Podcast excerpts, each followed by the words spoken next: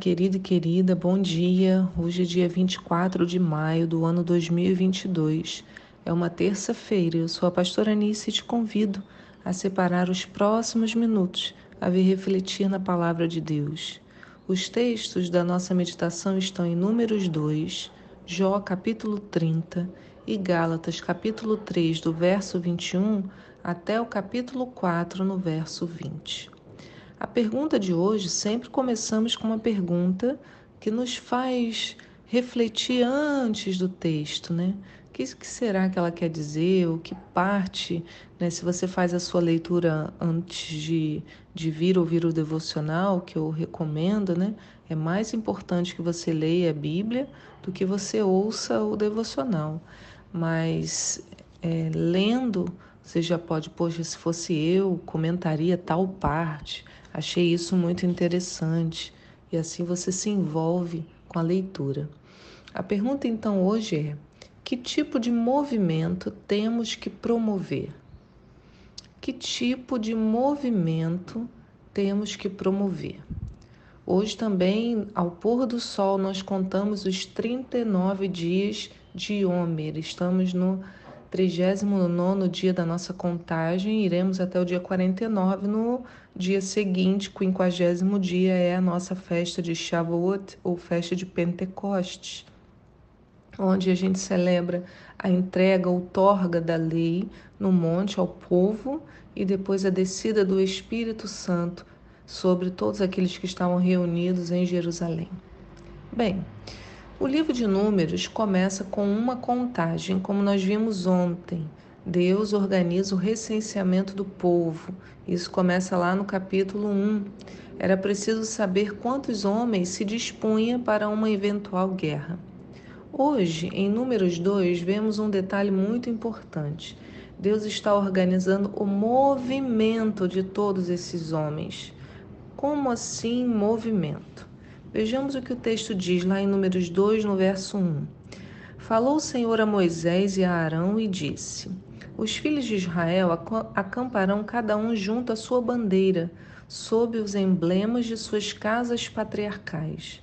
Acamparão ao redor da tenda do encontro a uma determinada distância. Então o povo ficaria sempre acampado ao redor do tabernáculo. Eu até mostrei uma vez, né, com desenhos lá em alguma uma palavra, uma pregação, né, como que era essa organização, porque a própria organização também nos fala coisas muito profundas.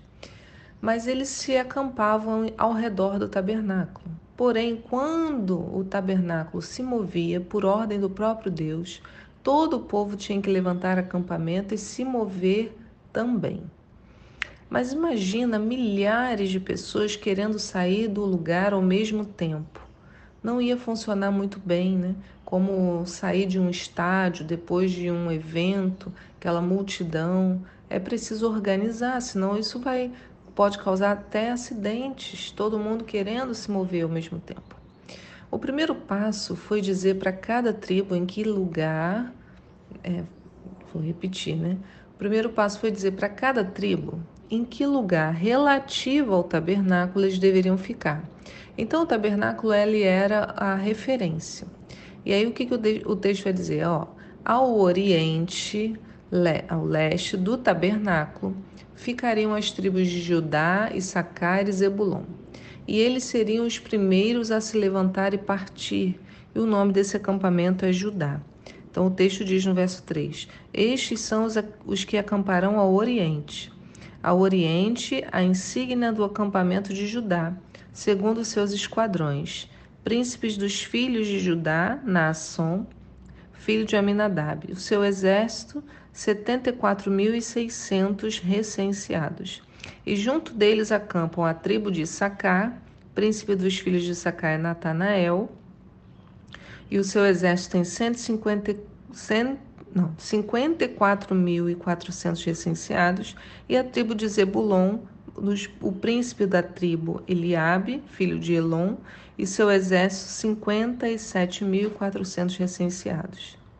Então ele soma tudo isso E aí no verso 9 ele fala: Os recenseados da tribo de, do acampamento de Judá, segundo os seus esquadrões, são ao todo 186.400, e esses serão os primeiros a levantarem acampamento. Então, Deus vai fazendo assim: ele pega uma tribo, ele coloca como referência. Então, aqui era a referência era a tribo de Judá, e as outras duas tribos ficavam associadas a ela e eles e dizia qual era a ordem que eles tinham que partir. Então, conjugado a tribo de Judá estava Issacar e Zebulon e eles seriam os primeiros. Assim que a presença de Deus né, se levantasse do tabernáculo, o acampamento de Judá tinha que sair. Ao sul ficaria o acampamento de Ruben, com Ruben, Simeão e Gade, e seriam os segundos a levantar e marchar. A ao ocidente, né, a oeste, ficaria o acampamento de Efraim. Com Efraim, Manassés e Benjamim, eles seriam o terceiro grupo a se movimentar. E por fim, ao norte, o acampamento de Dan, com Dan, Azer e Naphtali, que seriam os últimos a partir. Eu gosto quando a Bíblia diz assim, lá no verso 31, todos seguindo a sua bandeira todos de acordo com as suas bandeiras, ou talvez na sua tradução fale insígnias. Então, todos seguindo as suas bandeiras. E no meio, junto ao tabernáculo, ficava a tribo de Levi. Então, eles desmontavam e carregavam tudo. E depois, no novo lugar onde fossem ficar, montavam tudo novamente.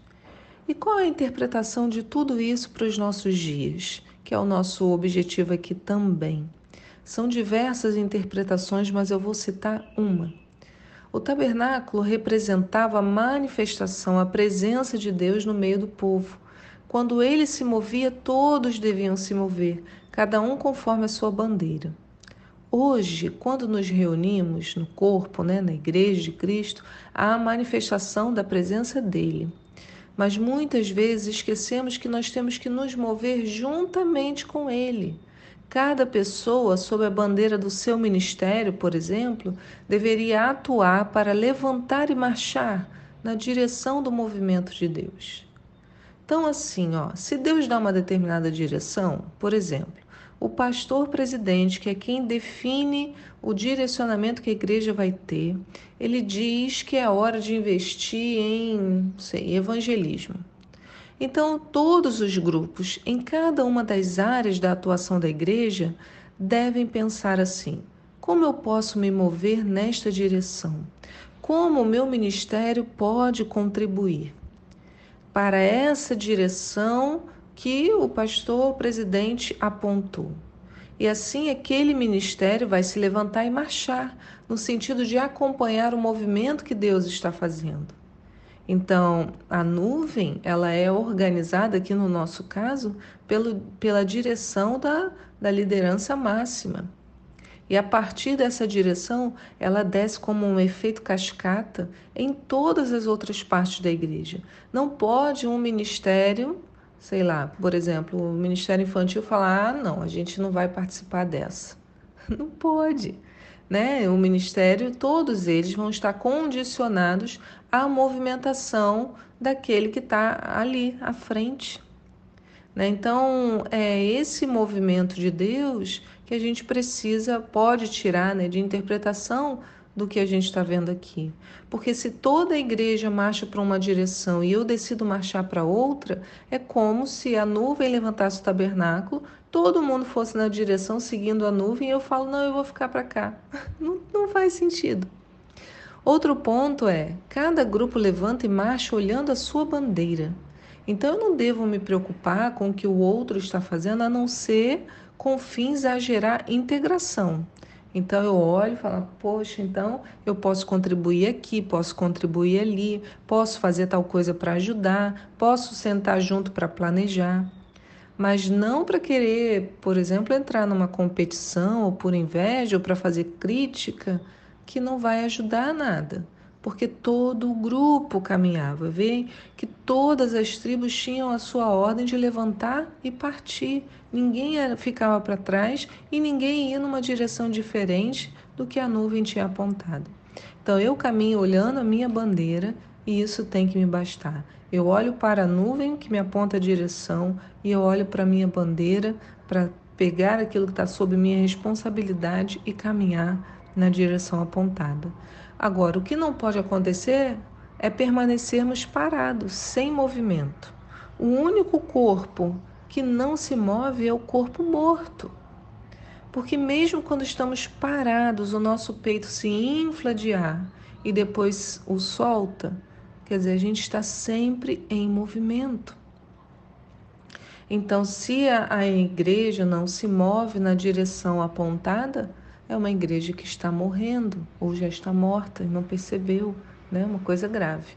Então a conclusão é: para onde o tabernáculo, né? Para onde a presença de Deus está indo? Eu estou atenta. É para lá que eu vou. O meu culto deve ser racional e em consonância com a movimentação do Senhor, em movimento, cada um conforme a sua bandeira.